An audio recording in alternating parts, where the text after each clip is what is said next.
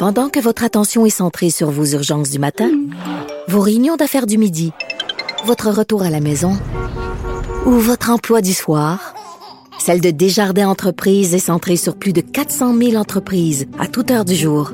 Grâce à notre connaissance des secteurs d'activité et à notre accompagnement spécialisé, nous aidons les entrepreneurs à relever chaque défi pour qu'ils puissent rester centrés sur ce qui compte, le développement de leur entreprise. Parce qu'en immobilier, faut être à son affaire. Suivez les conseils de nos experts. Via Capital, les courtiers immobiliers qu'on aime référer. Bonne écoute. Cube Radio. Cher public, nous vous invitons à prendre place confortablement et à fermer la sonnerie de votre téléphone cellulaire. En cas d'incident, veuillez repérer les sorties de secours les plus près de vous. Bon divertissement. Un, deux, un, deux. OK, c'est bon, on peut y aller. Sophie Durocher. Elle met en scène les arts, la culture et la société pour vous offrir la meilleure représentation radio. Sophie Durocher. Tout un spectacle radiophonique. Bonjour tout le monde, j'espère que vous allez bien. Merci d'avoir choisi Cube Radio. Vous le savez, à cette période-ci de l'année, on fait des bilans de l'année, on dit les bons coups, les mauvais coups. Et ben moi, j'ai envie de vous dire que toute catégorie confondue, livres, cinéma, télé, théâtre, toute nationalité confondue, français, anglais, américain, euh, québécois, mon grand, grand, grand coup de cœur de l'année 2022, c'est la série présentée sur Club Illico, La nuit où Laurier Gaudreau s'est réveillé.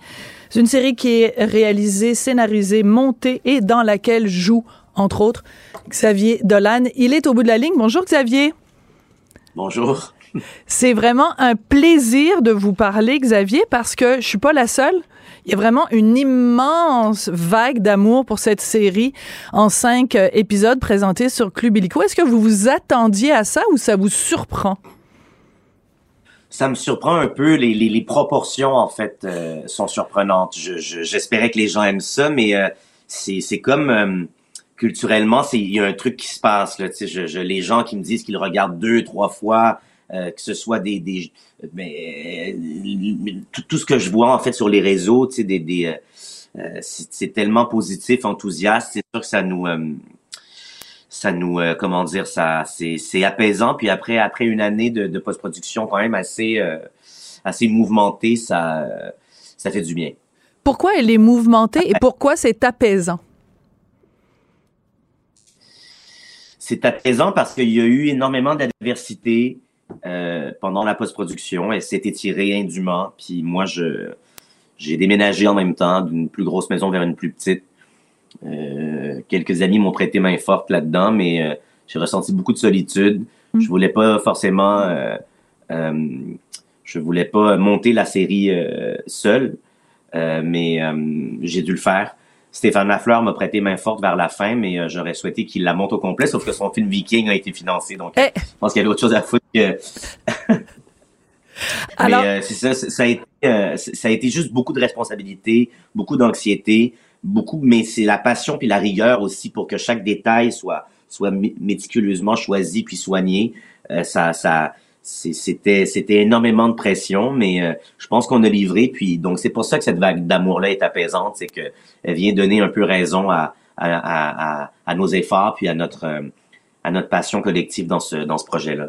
Oui, et j'aime beaucoup le fait que vous utilisiez le nous et le collectif parce que bien sûr, bon, c'est une scénarisation euh, signée Xavier Dolan à partir évidemment librement inspirée de Michel Marc Bouchard, la pièce euh, éponyme, mais vous avez quand même donc scénarisé, réalisé, monté avec Stéphane Lafleur, vous jouez dedans. Et euh, moi, je peux vous le dire parce que j'ai vu tout ce que vous avez fait au cinéma pour moi, c'est votre chef-d'œuvre, mais dans le sens vraiment littéral du terme, capo lavoro, on dit en italien. Oui, ben ne vous cachez pas, ne vous cachez pas, euh, parce que je vous vois euh, avec la petite caméra. vous êtes, vous êtes caché. Voilà, parce que un chef-d'œuvre. Ben non, mais c'est des gros, c'est des gros mots, c'est des mots qui font, qui font peur, mais bon, qui font du bien, mais, mais, mais enfin, je sais pas si je les, euh, mais parce que le, le, mot chef-d'œuvre veut dire quelque chose euh, en langue française. Ça veut dire que c'est dans l'œuvre de quelqu'un, l'œuvre maîtresse, l'œuvre qui parfois englobe toutes les autres et l'œuvre qui est supérieure à toutes les autres. Et moi, j'ai vu dans la série euh, La nuit où Laurier Gaudreau s'est réveillé des clins d'œil à plein de vos films précédents et même à des clips. À un moment donné, Julie Le Breton est au volant de son auto et elle regarde dans le miroir, elle regarde dans le rétroviseur. Confirmez-moi que c'est un petit clin d'œil à votre clip d'Adèle. Mais on peut le voir comme ça, c'est pas mal de le voir comme ça, mais non, j'y ai pas pensé. Il y a pas juste 10 000 façons de filmer quelqu'un dans une voiture avec un petit espace, puis, euh, puis j'irai pas jusqu'à me faire à moi-même des propres clins d'œil, mais c'est ben vrai qu'il y a énormément de, il y a énormément de, de de, de, de, retranchement avec avec des œuvres précédentes. Est-ce que c'est parce que des acteurs, des actrices reviennent euh, Est-ce que c'est parce que certains thèmes se, se recoupent? Mais en même temps, pour moi, c'était aussi l'opportunité d'aller complètement ailleurs, puis de faire quelque chose de nouveau avec un thriller, puis un monde visuellement qui est beaucoup plus sombre, une musique classique de bout en bout. Je comprends que oui, ça ressemble à des choses que j'ai pu faire, puis en même temps, je me dis que c'est aussi différent. Puis c'est ça l'idée, c'est de pouvoir travailler avec une Anne Dorval, mais que tout à coup elle fasse une, une femme euh, qui parle très bien, qui veut devenir mairesse, qui a des aspirations, qui est féministe, qui est, euh, tu sais, euh, je dis pas que ses autres rôles étaient pas féministes, mais mais c'est une composition, c'est différent, on va ailleurs, puis je pense que c'est ce qui a été plaisant pour moi avec ça, c'est d'aller vers un autre genre, un autre ton, un autre monde, même s'il y avait des alliés, des complices qui revenaient. Mm-hmm. euh, et euh, enfin, voilà. mais je disais pas du tout que vous vous répétiez ou qu'il y avait des, des, échos, mais par exemple, euh, si on prend la mère, mettons, dans J'ai tué ma mère, la mère dans Mommy, la mère dans Juste la fin du monde et Mado dans La nuit où Laurier Gaudreau euh, s'est réveillé, il y a quand même euh, quelque chose de très émouvant. Euh, C'est cette incapacité, parfois, puis je vais peut-être être émue, le rôle de mère est un rôle exigeant, un rôle complexe, un rôle difficile, et l'incommunicabilité, l'impossibilité de dire à nos enfants qu'on les aime, cette relation-là avec les enfants, elle est commune quand même à ces quatre œuvres-là. Oui, mais c'est de ça, c'est de ça dont je parle depuis le début de, de, ma, de ma vie, euh, mm. Sophie. C'est de le, mot incommunicabilité est, parfaitement choisi. Jules Le Breton aussi, c'est, je pense qu'il a ce qui la touche le plus, elle, c'est plus au niveau de la fraternité que des relations euh, filiales, euh, maternelles, filiales. Euh, mais oui, c'est notre incapacité à s'entendre. Celui qui parle le plus fort l'emporte. Puis on n'entend on n'entend pas finalement la douleur des autres parce mm. que ils sont mal engueulés, puis ça sort n'importe comment, puis on est nerveux, puis on, on, on, ne sait plus comment communiquer, on ne sait plus comment se parler. Euh, et même quand on essaie, ben ça sort tout croche. Puis ça, je pense que c'est au cœur de, de de ce que je fais depuis depuis le début. C'est sûr que, mais j'avais pas en, en, passant. Euh, n'ayez aucune inquiétude. Là, je pensais pas que vous. Euh, j'ai pas entendu que que, non. que, que je me répétais. Je faisais juste le, le préciser. Mais c'est vrai que ça, l'incommunicabilité, ben, je pense que c'est c'est au centre de tout ce que je fais. Que, que j'en sois conscient ou non, c'est c'est tout le temps là parce que c'est ce qui me touche le plus. Mm-hmm. C'est pas euh, les gens qui ont tort ou qui ont raison. C'est les zones de gris entre les deux. Puis rien n'est noir, rien n'est blanc. Euh, aller chercher les, les, nuances dans, comme par exemple le personnage de Patrick Yvon dans la, dans la série est un personnage qui est vraiment quand même assez terrible. Mais en même temps, on explore sa douleur, puis lui aussi le, fait que il y a un moment dans la série, puis je veux pas divulgacher. Non, il faut pas. C'est tellement niaiseux ce mot-là. mais mais je veux pas divulgacher, mais euh, à un moment donné, il, il, il, il dit à, à, sa sœur qu'il a pris une décision euh, ils ont pris une décision tous les deux, bon, qui a eu des conséquences euh, assez lourdes. Et puis on, on apprend ce que c'est vers la toute fin de la série. Mais il lui dit à un moment donné, t'avais le choix. Puis elle dit, tu penses que j'avais le choix? Il dit, ben oui, t'avais le choix. On a tout le choix. Puis c'est très rationnel, comme il dit. Puis c'est mm. vrai que fondamentalement, ben on a tous le libre arbitre, de, on a le choix. Mais elle, c'est pas un choix qu'elle a eu parce qu'elle a pris cette décision-là pour protéger son frère par amour. Et comme lui, c'est quelqu'un qui se déteste profondément et qui ne s'aime pas, il peut pas comprendre c'est quoi faire un choix comme ça. Je pense, en tout cas. Hmm. Donc, euh, c'est ça qui me touche. C'est oui, on a un personnage qui se révèle assez complexe et même monstrueux par moments, violent, mais il y a là-dessous des sous-couches, tu sais, quand on creuse, on, on voit toute la douleur, tu sais, euh, qui est derrière le fait de pas pouvoir communiquer, de pas pouvoir euh, se raconter, puis, puis dire qui l'on est, puis dire à qui on veut, qu'on les aime, en fait. En fait, je pense que c'est dans, la, dans cette série-là qu'il y a le la première fois que je vois des personnages dolaniens ou dolanesques dire autant je t'aime. Ouais, c'est possible.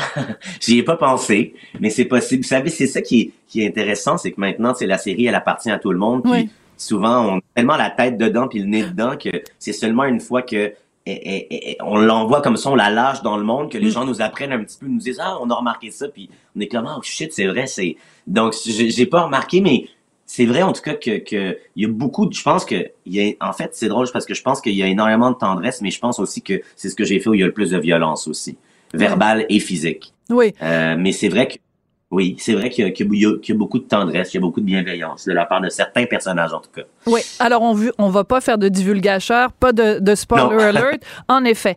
Euh, Il y a une chose qui est absolument formidable, c'est votre utilisation de la musique. Moi, j'aimerais ça être un petit oiseau et avoir accès à votre compte Spotify pour savoir qu'est-ce qu'il y a dans vos listes de d'écoute parce qu'il y a euh, du Jean Ferrat mélangé avec du Monique Lérac, mélangé avec du Céline Dion, mélangé avec euh, de- de- du Adele et plein de, de, de chanteurs Du- comme du- ça. Du Coldplay. Du Coldplay, oui, tout à fait, puis du Jean Leloup, puis toutes sortes de choses.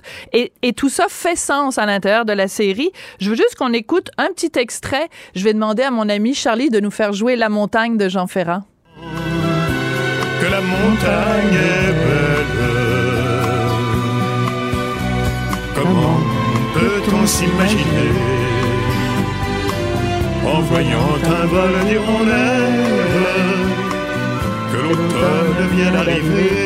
OK, ça, Xavier, là, c'est ringard, c'est vieillot. Je pense que même en France, il n'y a plus personne qui écoute La montagne de Jean Ferrat. Il doit y avoir à peu près une personne à travers la planète. C'est, moi. J'écoute, je connais par cœur les chansons de Jean Ferrat. Quand j'ai vu cette chanson-là, c'est chanté par Anne Dorval dans la série, je me suis dit, où il est allé chercher ça? Ben, j'ai grandi avec moi, on, on écoutait ça à la maison. Euh, ma Oui. mère écoutait ça, puis pense que je pense que mon, mon, mon grand-père qui chantait très très bien, qui avait une très belle voix, je pense qu'il chantait des chansons de, de, de Jean Ferrat. Il y a toujours eu des chanteurs dans la famille de, de pas moi là, mais dans la famille de ma mère et de ben mon père évidemment. Ben, les, euh, Manuel Tadros, euh, évidemment. mais, euh, ouais. Ouais, ouais, pardon. Euh, et puis donc euh, j'ai grandi avec ça, euh, euh, Jean Ferrat. Puis euh, c'est ça, je trouvais ça. euh, La chanson est chantée effectivement par Anne Dorval a cappella. Puis euh, même la façon dont elle le chante en voix de tête comme ça, c'est un peu. euh, Il y a une ringardise là-dedans aussi. Puis Oui. un espèce de côté très classique, très conservateur dans la façon de chanter, comme un peu. Ça me rappelle comme ma grande tante Janine qui a une très belle voix, mais chante vraiment très très en voix de tête. Puis c'est un peu comment dire, c'est très beau, mais c'est un peu roucoulant, tu sais. Puis euh, donc, euh, mais je trouvais que c'était une belle, euh, je trouvais que c'était sa génération, c'était de son temps pour euh, dans la série, je veux dire le personnage d'Anne. Et puis euh, voilà, mais c'est ça qui, je pense, l'i- l'idée c'est c'est qu'on passe de Jean Ferrat à, après oui Coldplay ou une tune de hip hop de mon secondaire. Je pense que on, on- on- je, je- moi je- dans mon Spotify, ce que vous trouveriez, c'est c'est beaucoup de diversité puis beaucoup de, de variété puis de ça passe d'un- de, de- du, du, punk au, euh, au euh, à, la, musique classique. J'ai pas de on dirait que mes, mes, mes standards en termes de musique sont quand même assez euh, assez vagues, assez vastes. J'aime j'aime de tout. Oui. Et euh, ben, il y a évidemment du Céline, parce qu'on ne peut pas imaginer Xavier Dolan sans Céline. Et c'est une scène où euh, Magali Lépine-Blondeau fait une espèce de karaoké complètement disjoncté. J'ai jamais vu Magali Lépine-Blondeau aussi sexy. Oserais même, oserais-je même dire un peu cochonne? On va écouter euh, Com- l'extrait de Céline. Oui, cochonne, hein? cochonne. Oui, complètement cochonne. je- Assumée cochonne. Ouais. On va écouter ça.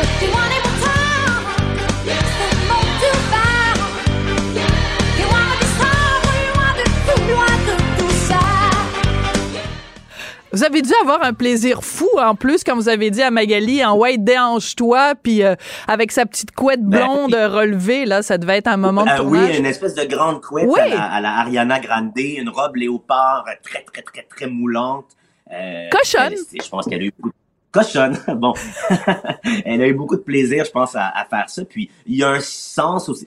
J'aurais pu me retenir, on s'entend. C'est c'est que l'affaire avec Céline, c'est que c'est pas juste moi, c'est qu'elle représente quelque chose aussi pour les Québécois, les Québécoises. Puis, euh, je trouve ça le fun aussi, tu sais, de, de, de, de rester dans, la- dans la francophonie. C'est pas toujours facile, par exemple, euh, euh, surtout pour une série, je, je me suis vraiment cogné à un mur souvent par rapport à la libération de droit, là, je le dis comme ah ça. oui? Euh, des chansons québécoises, oui. Euh, alors, euh, de deux choses l'une, contrairement à d'autres, euh, d'autres pays, d'autres euh, les, les, les chansons euh, au, au Québec, en tout cas d'autres endroits dans le monde, les chansons au Québec sont, sont calculées en termes de tarifs par tranche de 30 secondes, ce qui les rend très, très, très chérantes parce que ben ça dure jamais 30 secondes, ça Ben dure euh, deux ou trois minutes, donc on se retrouve à, à, à- en tout cas à toujours devoir multiplier le, le tarif à l'origine. Puis il y a beaucoup de chansons québécoises, c'est ce que j'ai constaté que je voulais utiliser d'Isabelle Boulay, de Bruno Pelletier, de qui sont en fait des des, des, des chansons euh, dont les droits ont été cédés parce qu'à cette époque-là, je pense que peut-être que les artistes étaient au début de leur carrière, puis ils voulaient céder leurs droits à leur label. Euh, et, et donc, le label avait 100% des, des, des droits. Et ces labels-là ont fait, en fait, euh, euh, faillite ou ont cédé leur catalogue à, à- à des plus gros joueurs. Et il y a un de ces joueurs-là que je nommerai pas, qui répond jamais à son téléphone, qui charge une fortune et qui, je trouve, euh, nous empêche de, de, de qui charge une fortune, qui est un, qui, qui, qui, comment dire, qui est un crosseur et qui nous empêche de, de pouvoir, en fait, qui empêche le public québécois d'entendre les, les, les chansons de nos artistes euh, à, la, à, la, à la télévision ou au cinéma. Euh, et qui euh, empêche ces artistes-là aussi de Bien sûr. pouvoir, à travers la pérennité, puis le, comment dire, s'insérer dans les œuvres, euh, dans, dans la durée, dans la, dans la, dans la, Ben, dans le patrimoine. dans le patrimoine, exactement. Oui. Ben, j'en été- reviens Ça a pas. été assez pénible. Mais, mais Céline, ben, on, pourrait en parler plus en détail, mais c'est très technique, mais c'est, ça a été, euh, il y a une dizaine de chansons québécoises euh, auxquelles j'ai dû renoncer, soit parce que j'avais pas de réponse de ce même euh, label-là, ou soit parce que, parce que euh, ça coûtait tout simplement trop cher à cause de la façon dont on calcule les tarifs, qui vont faire en sorte que une chanson de Ginette Renault va me coûter le même prix qu'une chanson de Coldplay. Ça n'a aucun sens. C'est pas suis- tout à fait logique quand même. Je- non, non, mais ça, je suis, je suis complètement, euh, complètement euh, scandalisée. On va continuer sur la musique juste quelques secondes. C'est pas relié à euh, Laurier Gaudreau, mais vu que je suis là pour vous lancer des fleurs, euh, il y a une musique que je ne peux plus entendre à cause de vous, sans ou grâce à vous, sans me mettre à pleurer. Et euh, c'est parce que c'est une scène euh, vraiment euh, clé de Mommy. Et à un moment donné, je suis allée assister à un concert de La Pietà, Angèle Dubois et La Pietà, et elle a joué Ouais. un extrait de cette pièce-là, et je sanglotais dans la salle. On en écoute un petit extrait.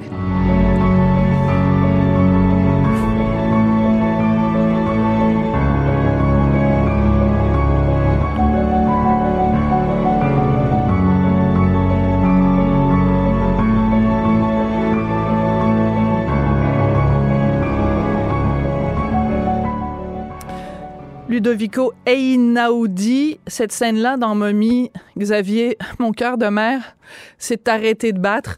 C'est fou. C'est quelques notes de musique, puis ça me fait revivre cette scène-là dans votre film. C'est un pouvoir extraordinaire, le cinéma, les images. Mais le pouvoir de la musique combiné au pouvoir de l'image aussi, c'est cette relation-là, c'est cette dynamique-là qui, est- si forte que moi j'admire tant chez les autres, les autres cinéastes, les autres réalisateurs, réalisatrices. Euh, il y a une scène un peu, euh, il y a une scène, un montage séquence semblable dans, dans, dans Laurier quand même, un montage Ben oui. sur les conséquences, le temps qui passe, le c'est ça. Ben, en le fait, flashback. de- Le flashback Ouais. dans le corridor d'hôpital.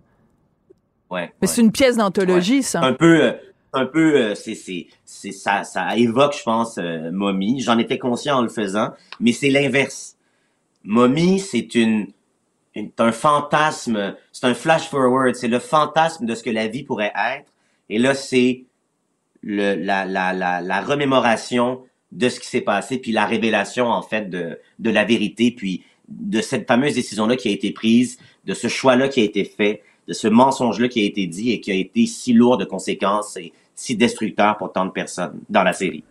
Avec un petit clin d'œil à Lady Di, en plus, en passant, ça se prend toujours bien. Mais oui, J'ai fait mon... J'ai ce fait... sont les grandes actualités de la, de la fin du siècle. On n'a pas le choix, elles sont incontournables. La Coupe Stanley, Lady Di, euh, le bloc, le, le, le, le, le- le- on on n'a pas le choix de passer par là, les, les, les, les tours jumelles. euh. C'est des moments, c'est des moments marquants. Non, je vous dis ça parce que j'avais fait une entrée Facebook où je vous disais merci, merci pour ci, merci pour ça, merci pour le, vernis à ongles rouge sur les doigts d'Anne Dorval, etc. Et j'ai mis merci pour le flashback dans le corridor d'hôpital. Et là, il y a plein de gens qui sont venus sur ma, page Facebook qui avaient adoré Laurier Gaudreau et qui disaient oui, le flashback dans le corridor d'hôpital. Il y a vraiment une adhésion. Les gens ont beaucoup, euh, vraiment beaucoup aimé euh, la série. Euh, on a beaucoup parlé au cours des derniers mois, en tout cas en 2022, c'est beaucoup revenu dans les conversations, la désaffection des jeunes Québécois pour la culture québécoise. Euh, on a on a beaucoup fait état d'un d'un incident qui a eu lieu à, à ATM, là, l'école euh, des médias à Jonquière, où des jeunes supposément savaient pas qui était Véronique Cloutier. Puis ça a créé toute une discussion sur comment on fait en sorte pour que les jeunes Québécois embrassent la culture québécoise, pour qu'ils sachent qui est Monique Lérac, pour qu'ils sachent qui était Jean Lapointe. Est-ce que vous, ça vous fait de la peine? Si je vous disais, par exemple, qu'il y a des jeunes de 20 ans qui peut-être savent pas qui est Xavier Dolan ou qui peut-être connaissent pas les référents que vous, vous avez dans vos films ou dans vos séries? Est-ce que ça vous fait de la peine? Ben oui, ça me, ça me fait de la peine. Pas, pas de façon égocentrée par rapport à moi, moi, moi, mais par rapport à notre culture en général puis notre identité. Euh, il y a quelque chose qui se perd. Euh, c'est pas pour moi de l'évolution ou une transformation parce que toutes les cultures changent puis évoluent. Là, pour moi, c'est vraiment une espèce de méconnaissance, une inculture totale de notre identité québécoise, celle qui les a mis au monde, ces Mm. enfants-là. Euh, et euh, en même temps, il y a quelque chose aussi qui s'explique facilement là-dedans dans le fait que je sais pas à quel point eux peuvent se retrouver dans les standards qu'on leur offre euh, en termes de divertissement. Euh, Est-ce que on peut rivaliser avec les Netflix, avec Mm. les Amazon Prime, avec le di- la, la, la, la- les standards qu'établissent ces grands joueurs-là, ces grands streamers-là? Eux regardent ces séries-là euh, tourner à coups de millions et millions et millions de dollars. Nous, on n'a pas cet argent-là ici au Québec. Cet argent-là, il se trouve, il se crée. Parce que si on réussit pas à être fédérateur puis à aller chercher ces jeunes-là en leur offrant un contenu qui, oui, est en québécois, oui, se passe ici, mais leur offre des standards où c'est pas tout le temps tourné, pas de cash, pas d'argent, en deux secondes, pas de décor, pas de costume, pas rien. On n'arrive pas à rivaliser avec euh, euh, la culture que eux connaissent et qui leur est accessible, qui est celle qu'ils ont au bout des doigts sur leur téléphone. Je comprends. Puis je pense que c'est pour ça que je suis si reconnaissant à Club Illico, en fait, de, de- d'avoir eu l'audace d'aller vers, euh, vers ce budget-là, de nous donner le temps, de prendre le temps, de faire les choses, de bien se raconter. Parce que c'est une œuvre qui est très québécoise, Laurier Godreau. Moi, je n'ai jamais quitté le Québec. Je suis toujours resté ici. J'ai toujours fait des films sur nous. Euh, quelle que soit la classe sociale, la génération, le genre, le, j'ai, j'ai, je suis toujours resté ici. Bon, à une exception. Oui. Mais même quand j'ai tourné un Donovan, américain, hein, je l'ai tourné à Laval. Oui. mais je l'ai tourné à Laval ou je l'ai tourné à Ben oui. Saint-Dorothée ou je l'ai tourné à, à- Je suis toujours resté québécois. Puis c'est parce que je crois aux Québécois, je crois à notre identité puis à notre Mm. culture. Puis en même temps, ben, il faut savoir les attirer, ces Québécois-là, ces Québécoises-là. Puis euh, euh, le monde est en train de s'ouvrir. Les frontières sont en train de se... De se pas de disparaître, mais de, de, de se... Euh, Comment devenir dire? flouté? Devenir plus flou? Flouter un peu, oui. Ouais. Euh, en, dans, en ce sens où les gens coproduisent, collaborent, il y a des partenariats entre France 2, Radio-Canada ou TVA et, Canal, et, il faut aller vers ça. Il faut aller vers ces, ces shows-là, en fait, qui nous permettent euh, d'aller chercher ces générations-là qui, elles, sont habituées à des standards, je pense, euh, visuels, des standards euh, narratifs qui sont différents un peu euh, de ceux qu'on leur euh, de ceux qu'on leur propose. Il y a énormément de talent au Québec, euh, dans la tant du côté du jeu que de la réalisation. Euh, on sent des artistes qui sont inspirés, qui sont à l'affût, qui sont qui connaissent les The Crown, qui connaissent Ouais. les HBO, Succession, tout ça. Euh, leur public ici d'une génération, disons, euh, euh, peut-être pas la- la- les plus jeunes, connaissent pas forcément ces références-là, mais ça veut pas dire qu'ils peuvent pas apprécier euh, une, une, une télé plus standardisée, une télé euh, plus luxueuse, une télé plus euh, ambitieuse. Et eux, ils sont capables de maîtriser ces codes-là, mais il faut qu'on leur donne l'argent pour le faire.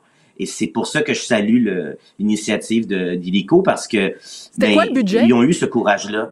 C'était quoi le budget? Je ne sais pas exact, je ne sais Oh! pas exactement et précisément combien.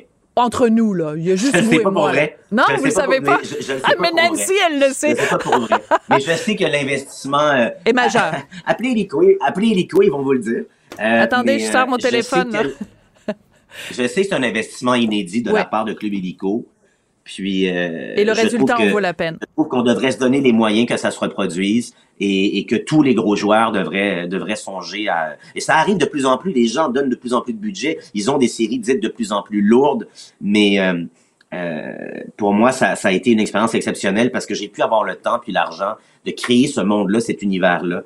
Puis c'est pour ça que je suis aussi heureux et, et, et apaisé que ben c'est pas été pour rien puis que ce soit pas en vain, que ce soit pas un coup d'épée dans l'eau, que les Québécois soient au rendez-vous euh, et qui euh, et qu'ils accrochent, qu'ils aiment, qu'ils remarquent, qu'ils Ouais. notent les détails. Ça fait ultra Ah, plaisir. des détails. tu sais. Alors, on va se terminer sur un détail et comprendront ceux qui ont vu la série et ceux qui l'ont pas encore vu. Vous allez le voir dans la série. Je vais vous, je vais vous le mimer, le doigt qui craque et la cuisse de la dinde. Ce détail-là, vraiment, ça m'a tué. Merci beaucoup. Merci beaucoup, Xavier Dolan.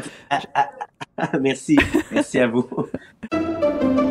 Pendant que votre attention est centrée sur cette voix qui vous parle ici, ou encore là, tout près ici, très loin là-bas,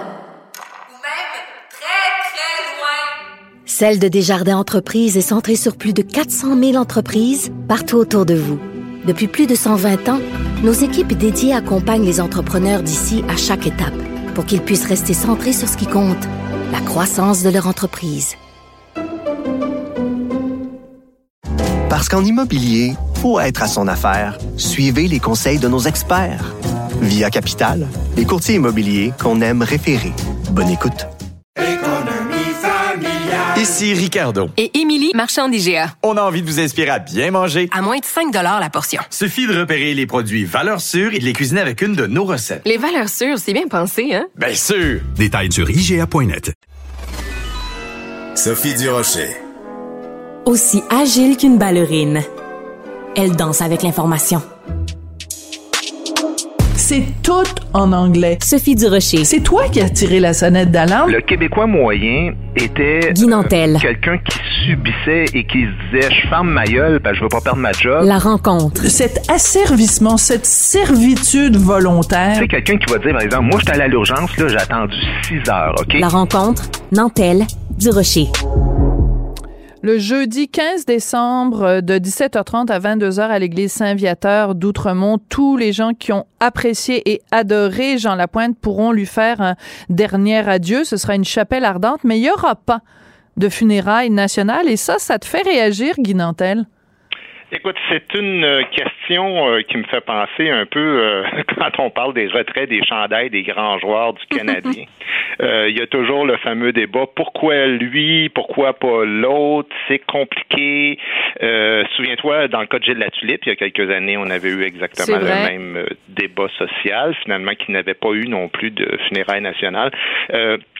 Juste d'entrée de jeu, j'expliquerai peut-être la distinction entre le- les, les trois types de funérailles euh, qu'on fait Oui, euh, normalement au, au grand de ce monde. Il y a les funérailles civiques. Ça, c'est pas le gouvernement qui les organise, mais des fois, il peut venir en aide. Ça, c'est les municipalités, souvent, qui vont choisir de, de bon, ça va être le décès d'un maire, par exemple, ou quelqu'un qui exerce une fonction comme un policier ou un pompier. Ça, c'est les funérailles civiques. Funérailles d'État, ça, c'est réservé normalement, c'est ce qui est le plus formel, là. Ça, c'est les anciens premiers ministres funérailles d'État. Et depuis 1996, au Québec, on a décidé de faire des funérailles nationales ou des cérémonies nationales euh, qui sont en fait l'équivalent, mais euh, c'est pour euh, moins qui, qui est pas religieux finalement. Et bon, ça c'est à peu près la même chose que les funérailles d'État, mais un peu moins formel. Mais quand même, le drapeau est mis en berne, euh, le public peut rendre hommage et tout ça aux frais de l'État. Et ça, c'est réservé normalement aux personnalités qui n'ont pas été des premiers ministres, mais qui ont marqué soit la vie politique, la vie artistique ou la vie sociale mais c'est le cas de Jean Lapointe dans les trois domaines. Voilà. Ce serait le premier qui, à la fois, était un grand artiste sur scène, dans la chanson, on en a parlé l'autre jour, Ouais. au cinéma, mais aussi un humaniste qui a sauvé des vies puis qui a consacré sa vie, évidemment, à la maison Jean Lapointe, et un ancien sénateur. Puis c'est la raison pour laquelle Je pense qu'on devrait y penser à deux fois, mais là, visiblement, il n'y en aura pas. Mais je pense qu'il se qualifie pour ça, oui. Ouais. Puis euh, moi, je, c'est, c'est difficile quand on parle de ça parce qu'il y a évidemment les critères objectifs hein, que tu viens de nommer, puis il y a les critères subjectifs. Moi, je pense que un critère subjectif qui devrait être euh, au premier rang quand on décide s'il y a des, funérailles ou quel type de funérailles il y a, c'est euh, l'affection que les gens portaient. Je pense évidemment à quelqu'un comme euh, René Angélil. Ça a coûté cher, les funérailles de René Angélil. C'est quelqu'un qui a été extrêmement important, évidemment, pour la carrière euh, de Céline. Bon, évidemment, tu peux dire aussi pour la carrière de Ginette Renault, mais euh, est-ce que vraiment les Québécois, dans leur cœur, euh, je dis ça en tout, tout, tout respect pour euh, Monsieur Angélil, c'est pas la même affection qu'on portait à un René Jean Angélil qu'on porte, par exemple, à, un Guy Lafleur. Tu comprends? C'est difficile à quantifier, puis c'est difficile à, à, à mettre en mots, mais on le sait quand il y a quelqu'un où, tu sais, le cœur des Québécois se, se brise quand on apprend le départ euh, de quelqu'un. Ben, je pense que dans ce cas-là, Jean Lapointe, notre cœur était vraiment brisé. Ben, écoute, pour l'exemple que tu donnes, je suis pas d'accord avec toi parce que je pense que René Angélil avait le même taux d'estime, sinon plus, auprès des Québécois. Ah ouais, OK. D'après moi, là, mais en, mais en tout cas, ça, c'est discutable comme tout, de toute façon. Ben voilà, c'est pour ça que je disais que c'était subjectif. Mais euh, ce qu'il faut comprendre, c'est que le choix des funérailles nationales, ça, ça relève strictement du choix du premier ministre. C'est vraiment lui qui décide tout seul. Il n'y a aucun critère objectif par rapport à ça. Il n'y a rien qui est défini dans l'État. C'est le premier ministre qui décide. Évidemment, de manière non écrite, on s'entend pour dire qu'il faut avoir une certaine notoriété, comme tu dis, euh, une appréciation euh, de la part du public, puis une forme de contribution, si on veut, au rayonnement du Québec. Euh, depuis euh, 1959, au début, ça a surtout été euh, des premiers ministres, donc euh, il y en a eu dix en tout, des, des anciens premiers ministres qui ont eu des funérailles Mhm. d'État. Et depuis 96, il y a eu 19 fois des euh, funérailles nationales. Sauf que là où je te rejoins, c'est qu'il y a effectivement beaucoup de monde là-dedans euh, qui était soit moins connu ou mo- moins euh, élevé au niveau de l'affection du public. Tu sais. Puis je dis pas que, comprends-moi bien, là, je dis pas qu'ils méritent pas de funérailles nationales euh, et qui n'ont pas contribué à la société, mais quand même, tu sais, Louis Laberge, le syndicaliste, Ben oui. euh, Claude Béchard, l'ancien ministre, qui était euh, bon ben que ça c'est en 2010 qui est décédé Denis Blanchette euh, qui travaillait pour euh, lorsqu'il y a eu l'attentat contre Oui, oui, oui, Pauline tout à fait. Euh, le cinéaste Michel Brault, Fernand Leduc, le peintre, ou même Marc-André Bédard, euh, cette année, en Mhm. 2022, qui a reçu les, les funérailles nationales aussi, qui est un grand ministre de l'époque de René Lévesque, mais en même temps, il y, a- il y avait plein de ministres vedettes de l'époque de René Lévesque, et il y en a que- qui ont été un petit peu, euh, qui, en fait, qui n'ont pas eu de funérailles nationales. Donc, ce que j'essaie de dire là-dedans, c'est qu'il y a beaucoup de gens là-dedans qui sont moins connus ou que le public avait moins cette affection directe que- qu'ils ont eu pour Jean Lapointe. Mm. Euh, ben c'est ça, c'est des critères euh, subjectifs, parfois mystérieux. Il faut quand même souligner que même le ministre de la Culture, le nouveau ministre de la Culture, Mathieu Lacombe, dit qu'il comprend pas trop pourquoi, euh, qu'il a demandé à, ce qu'on vérifie tout ça, que lui-même ne comprend pas très bien euh, pourquoi les critères ne s'appliquaient pas dans le cas de Jean Lapointe. Je veux juste revenir sur ce que tu disais tout à l'heure. C'est donc depuis 1996, donc cette notion-là de, de funérailles nationales. Et le premier qui en avait, euh, entre guillemets, bénéficié, enfin le premier pour lequel on, on l'avait fait en 1996, c'était Gaston Miron. Et Mhm. tu vois, c'était pas il y a si longtemps que ça, c'était quand même il y a 28 ans de ça. Et euh, je fais juste réfléchir à voix haute, là. Mais je suis sûre que si je me pointe ici, là, euh, près de Lucam, mettons au coin de Sainte-Catherine et Berry, je prends cette adresse-là euh, au hasard, et que je demandais à des jeunes Québécois, est-ce que combien serait qui était Gaston Miron? C'est fou comme en, en moins d'une génération, on peut oublier des gens qui ont été si importants pour le Québec. Ah ben écoute, tu as tout à fait raison, mais tu sais, bon, on peut dire la même chose de, de Riopel, euh, même de Gilles Carle, euh, Ben qui oui. est mort plus récemment. Ça, c'est évident qu'il y a beaucoup de gens qui sont passés à l'oubli. Il y a aussi des grands qui n'ont pas été euh, soulignés. Je tiens à dire une chose, quand même, une forme d'inéquité, même si on comprend que dans l'histoire, les hommes étaient plus Ah. mis en valeur Ouais. euh, jadis, mais il y a quand même, en dehors de la sphère politique, 12 hommes qui ont reçu des funérailles nationales et zéro femme en dehors de la sphère politique. Alors, c'est- jamais arrivé qu'une femme reçoive euh, des funérailles nationales, Ok. sauf quand c'est une ancienne politicienne, par exemple Lise Payette en 2018 l'avait été. Ouais. Euh, Euh, donc, je veux pas, je veux pas euh, évidemment évoquer parce que ça, ça risque d'être dangereux de, de grands noms de femmes qu'on aime et qu'on adore et qu'on Ben, connaît uniquement par leur petit prénom.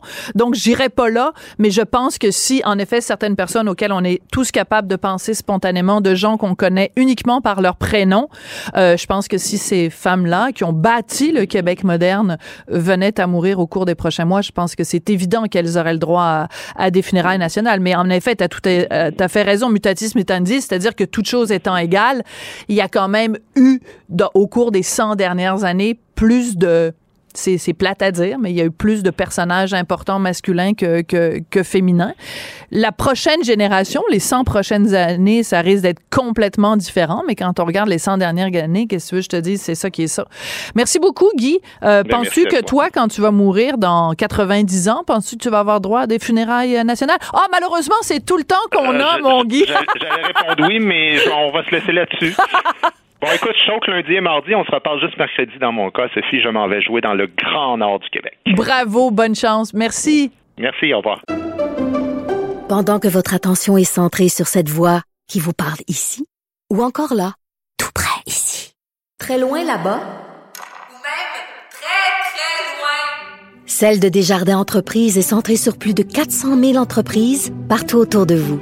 Depuis plus de 120 ans, nos équipes dédiées accompagnent les entrepreneurs d'ici à chaque étape pour qu'ils puissent rester centrés sur ce qui compte, la croissance de leur entreprise. Parce qu'en immobilier, faut être à son affaire. Suivez les conseils de nos experts.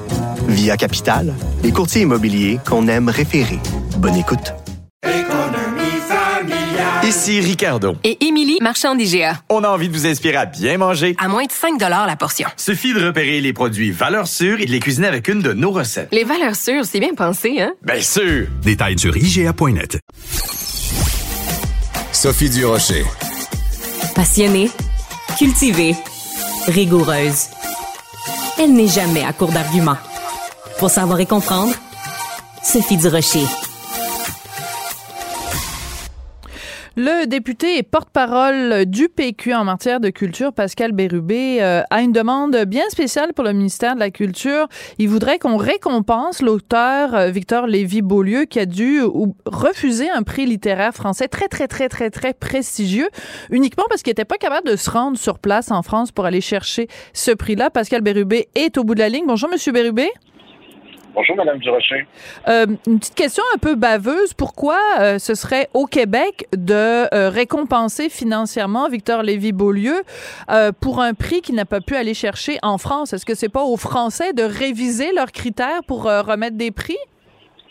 Très juste, mais cet honneur, il lui était décerné. On a choisi de ne pas lui remettre ni la distinction, ni la bourse parce qu'il est malade, vous l'avez précisé.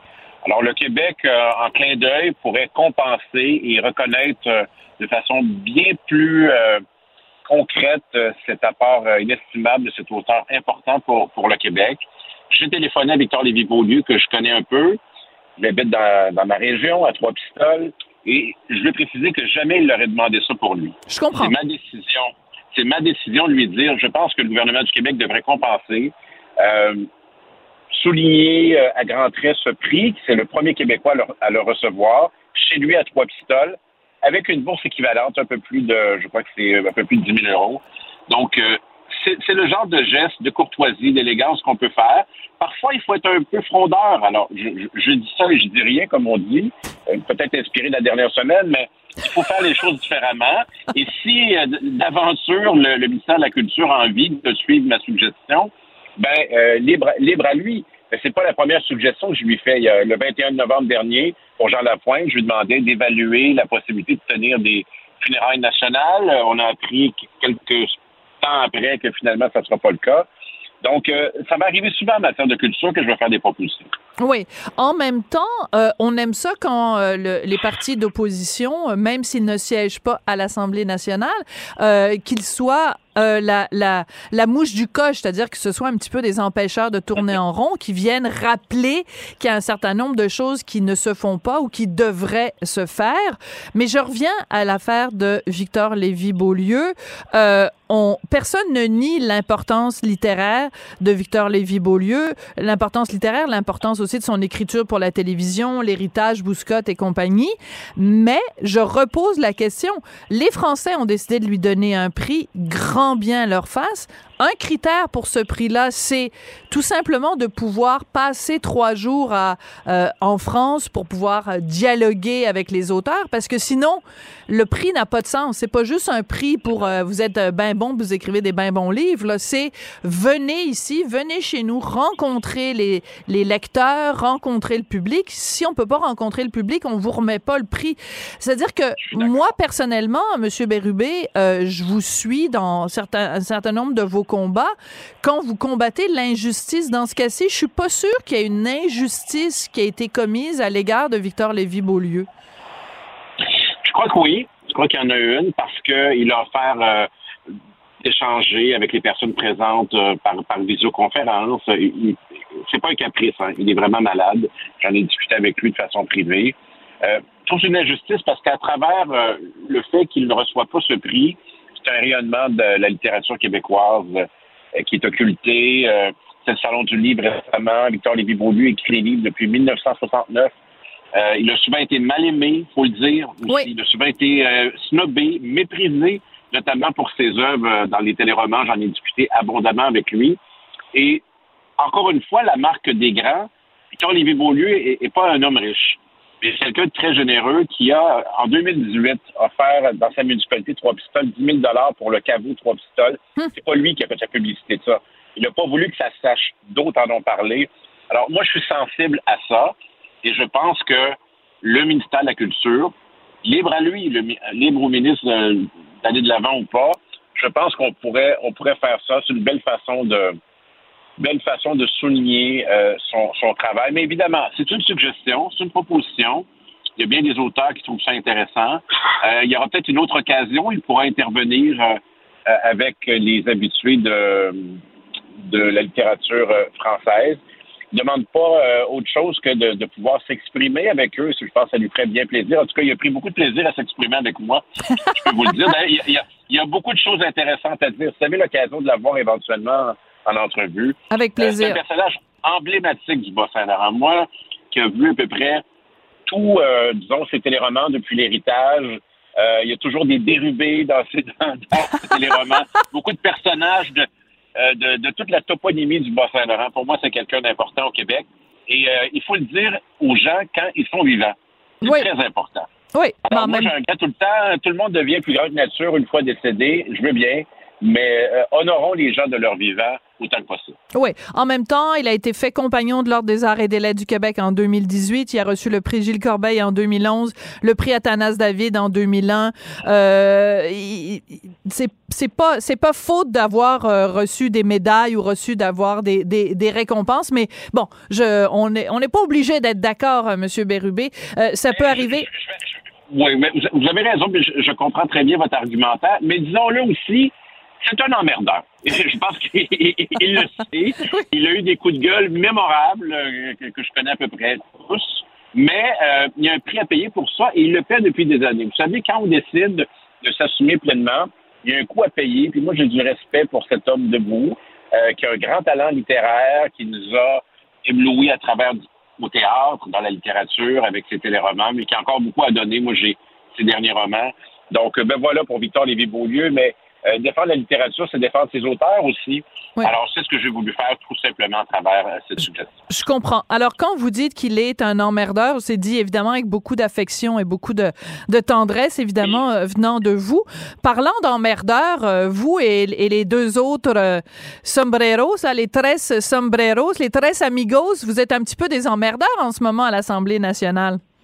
Non, il y a 125 députés à l'Assemblée nationale. Il y en a 122 qui sont assis. Il y en a trois qui sont debout.